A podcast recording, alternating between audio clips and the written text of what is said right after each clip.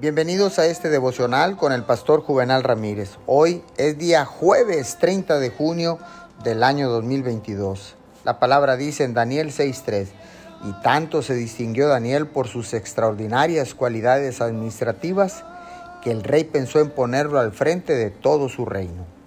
Déjeme contarle de una persona que creció en una familia con reputación criminal. Cuando era joven, entregó su vida a Cristo e hizo todo lo posible para sobreponerse a todo este equipaje negativo que cargaba. Pero la mayoría de las personas no querían tener nada que ver con él. Su apellido era como una señal de deshonra. Él le recordó a Dios sus promesas y le dijo, Dios, tú dijiste que engrandecerías mi nombre. Esta persona llegó a convertirse en un entrenador muy exitoso y un día estaba recibiendo el premio del entrenador del año en su distrito escolar. En el vestíbulo de la escuela hay una placa con los nombres de todos los ganadores de ese premio como los distinguidos galardonados, que incluye su nombre.